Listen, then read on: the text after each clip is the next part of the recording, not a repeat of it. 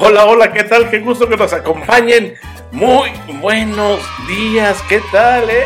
Nos tocó y afortunados que somos iniciando este 2023 en un día tan especial, no solo para México, sino en terrenos mucho más amplios, en arenas mucho más alejadas de nuestro México lindo y querido. Pues hablo del Día de Reyes, a eso me refiero. Espero que hayas portado tan bien como para que se acordaran de ti ahí y este, bueno, para empezar pues hay que tener siempre la, bonita fe, la, esperanza, hay que creer, hay que confiar, total pues hay que reinventarse en ocasiones para eh, atraer eh, cosas buenas y aspectos buenos. Nunca sobra, nunca sobrará la esperanza, la fe. Y pues espero que tu cierre de año haya sido de lo mejor por supuesto aquí en alta dirección jurídica, los que son responsables de la producción de este programa llamado Alta Dirección, desean que te la hayas pasado de maravilla. Tu amigo y servidor Luis Hernández Martínez, que ya sabes, me encuentras en mi abogado Luis en Alta Dirjuri, eso en Twitter, y como mi abogado Luis en TikTok. También deseo que te la hayas pasado de maravilla, que te la hayas pasado excelente. Eh, cierre de año fue genial por muchos motivos. De entrada, pues nos permitió transitar de un año a otro en paz, en, tranquilidad, espero que con salud también.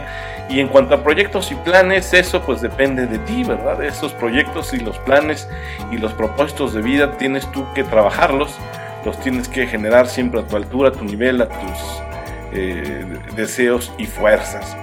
Trata de también concretarlos para que no todo se quede nada más ahí en la planeación. Y muy importante, ser una buena persona y también si te resulta posible, rodearte de buenas personas. Y me refiero a personas buenas en sentido amplio, que realmente hagan de ti y de tu vida una mejor versión y tú también ayuda a los demás a convertirse en una mejor versión de ellos mismos. En fin, podría yo decirte más cosas, pero no quiero caer ya en clichés, sabes que no somos fanáticos de eso, pero bueno, nunca sobra iniciar, sobre todo si este es el primer programa del año, con una serie de mensajes eh, positivos, pero siempre el, más claro de nuestros mensajes es el que cumplas con la ley, con el Estado de Derecho, que eh, ayudes a tus semejantes y quiero transparentarte también el brindis eh, que tuvimos,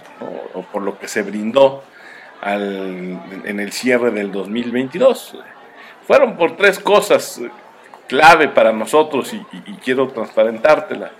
Eh, brindé, brindé porque este 2023 se construyan, se edifiquen relaciones humanas más profundas. Ese es el, el primer aspecto del brindis, construir relaciones humanas más profundas.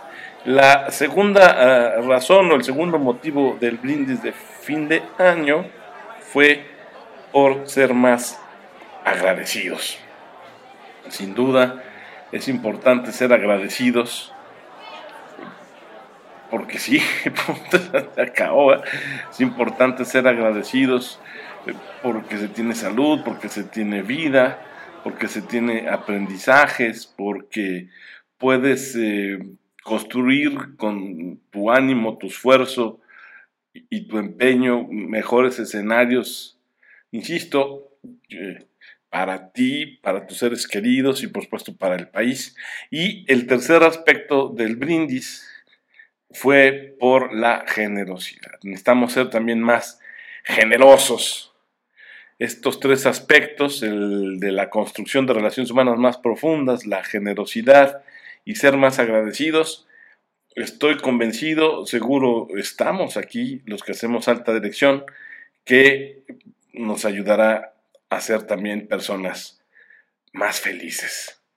Bueno, pues ya está, qué bueno, eh, hoy también seguramente alguien cumple años, eh, no solamente por la fecha que ya te manifesté hace unos instantes, el famosísimo Día de eh, Reyes, que estoy seguro ya tuviste tiempo a estas alturas, en este horario, ya tuviste tiempo de de jugar con lo que te trajeron, bueno, pues este, síguete la pasando increíble y si cumples años, porque también pues toca, hay gente que no solamente va a comer rosca, también va a comer pastel, pues muchas felicidades. Las clásicas y tradicionales mañanitas, las primeras de este 2023, que como dice, qué linda está la mañana en que vengo a saludarte. Venimos todos con gusto y placer a felicitarte. Eso es bueno, pues ya. Así que te la pasando increíble. Y también forma parte del tema de, de pues, el contenido de alta dirección y, concretamente, bueno, de los intereses de la producción de alta dirección jurídica. Eh, felicitar por supuesto, felicitar. Claro, ya, ya está muy felicitada. Ya. Esto no, no acaba de ocurrir. Esto, de hecho, este, ocurrió el lunes eh, pasado, pero no queremos nosotros dejarlo sin mencionar en este programa. Y felicito con mucho cariño a la ministra Norma Lucía Piña Hernández, pues ella se convirtió nada más ni nada menos en la primera mujer la primera mujer que encabeza, encabezará a la Suprema Corte de Justicia de la Nación. Tendrá el cargo de ministra presidente de la Suprema Corte de Justicia de la Nación, la primera mujer en ocupar este honor, este altísimo cargo. Tú sabes, en México, por la división de poderes, el, el Poder Judicial es uno de ellos, y ella, ella, la ministra Norma Lucía Piña Hernández ocupará, ocupará ese cargo. Felicidades, querida Norma.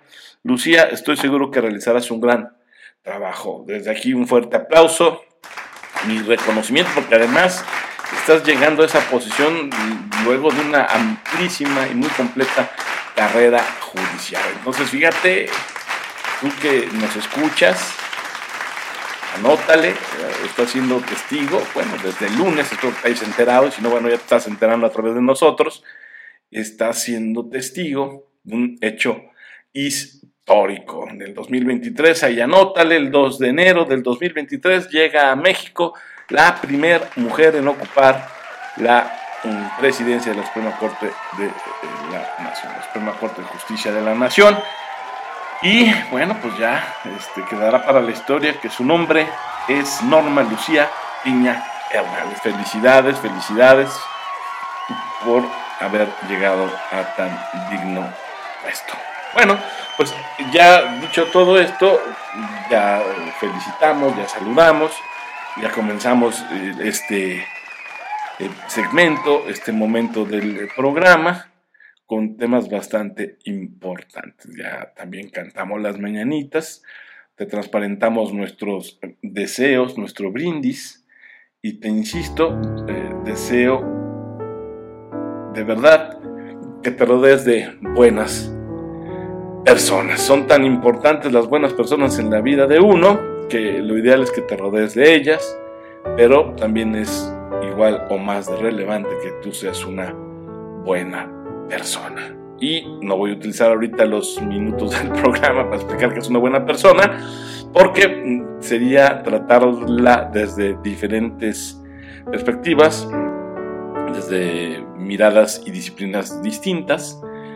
Confío, confío en que sabrás tú, luego de una búsqueda sensata, sincera, genuina, eh, obtener tu definición de buena persona, pero siempre con base en el... Eh, el concepto universal. Nada de que según tú, según yo, que todo depende, que nada es verdad, todo es mentira, según es el cristal con el que se mira, participa a mí, no, no, no, esos relativismos ridículos, no. También ya es tiempo, es momento de tomarse en serio que si es lo que genera valor, ayuda, contribuye a construir un México más justo, más próspero, más competitivo y en paz, y lo que no.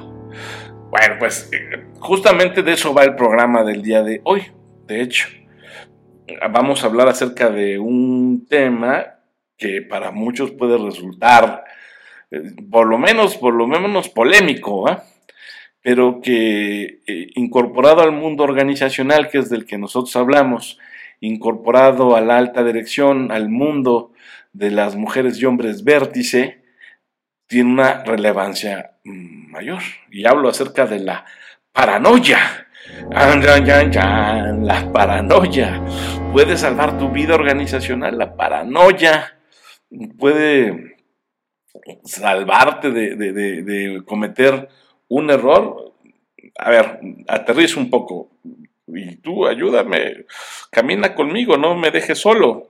¿Conoces esa pequeña voz dentro de tu cabeza que continuamente te dice, o que en ocasiones de manera muy constante te dice, preocúpate de tu jefe, preocúpate de tus subordinados, de tus colegas, de esa persona, desconfía, ¿sí? Has tenido esa, esa vocecita, pues ya escúchala, tiene razón, tiene razón. ¿eh? Entonces, bueno, aquí de lo que va y de lo que se trata es de si esa vocecita eh, eh, la sabes identificar y sobre todo contextualizar te aseguro que tiene el potencial de salvarte de una metida de pata tamaño dinosaurio, que podría costarte no solamente un disgusto, sino quizás hasta tu carrera profesional y aplicado en la vida personal, pues te puede ahorrar el, que estés ahí con gente, insisto, pues que no sea buena para ti, una mala persona, y que entonces estés ahí eh, desafortunadamente siendo lastimado, engañado, no sé, incluso ya en los casos más graves, se embaucado en una situación que incluso podría tener una derivación penal o algún otro reproche jurídico eh, contra tu patrimonio o, contra tus seres queridos. Es un tema bonito, lo estuvimos discutiendo al inicio del año cuando armamos ya el, calendario, o parte importante del calendario de programas, y, caray, se debatió, se debatió, fue, insisto, el solo llegar a este tema fue rico el debate, pero sí, sin duda, ganó porque tiene ese peso extra que otros eh, temas que hemos tocado quizás no aborda con, tanta claridad como es esa vocecita interior que nos dice, ay, no confíes, no, este, te están mintiendo, oye, no, este, no es de fiar, se lo hizo otra persona, ¿quién no dice que te lo va a hacer a ti? O el clásico fundado y, además documentado, la gente no cambia, la gente es lo que es. Entonces, e, esa, ese detalle es el que nos está haciendo que en este programa hablemos acerca de la paranoia. Y si la paranoia puede salvar tu vida. Y ya, bueno, aterrízalo tú de diferentes maneras en tu ámbito, pero ahorita nosotros lo que queremos hacer es llevarla a los terrenos organizacionales, a los terrenos de la alta dirección, a los terrenos de la empresa. Pero quería, antes de hacer eso, situarla en tu vida cotidiana, que es esa vocecita interna que te dice, cuidado, mucho cuidado, y que a veces ignoras, pero que crees, llegó el momento de escucharla porque quizás, porque quizás tiene razón. Entonces, bueno, este, no hay que fiarse en exceso, sería, digamos, el, el punto con el que me gustaría iniciar este programa, no fiarse en exceso. Claro, importante tener confianza, es importante que además esta confianza crezca, pero no hay que ser peligrosamente ingenuos. Entonces ya te he dado un par de mensajes que me encantaría mucho que tú como alta dirección incorporadas a tu estilo de liderazgo a tus habilidades. ¿no? Y dentro de lo que se conoce como el mapa de riesgos, fiarse en exceso, incorpóralo. Incorpóralo.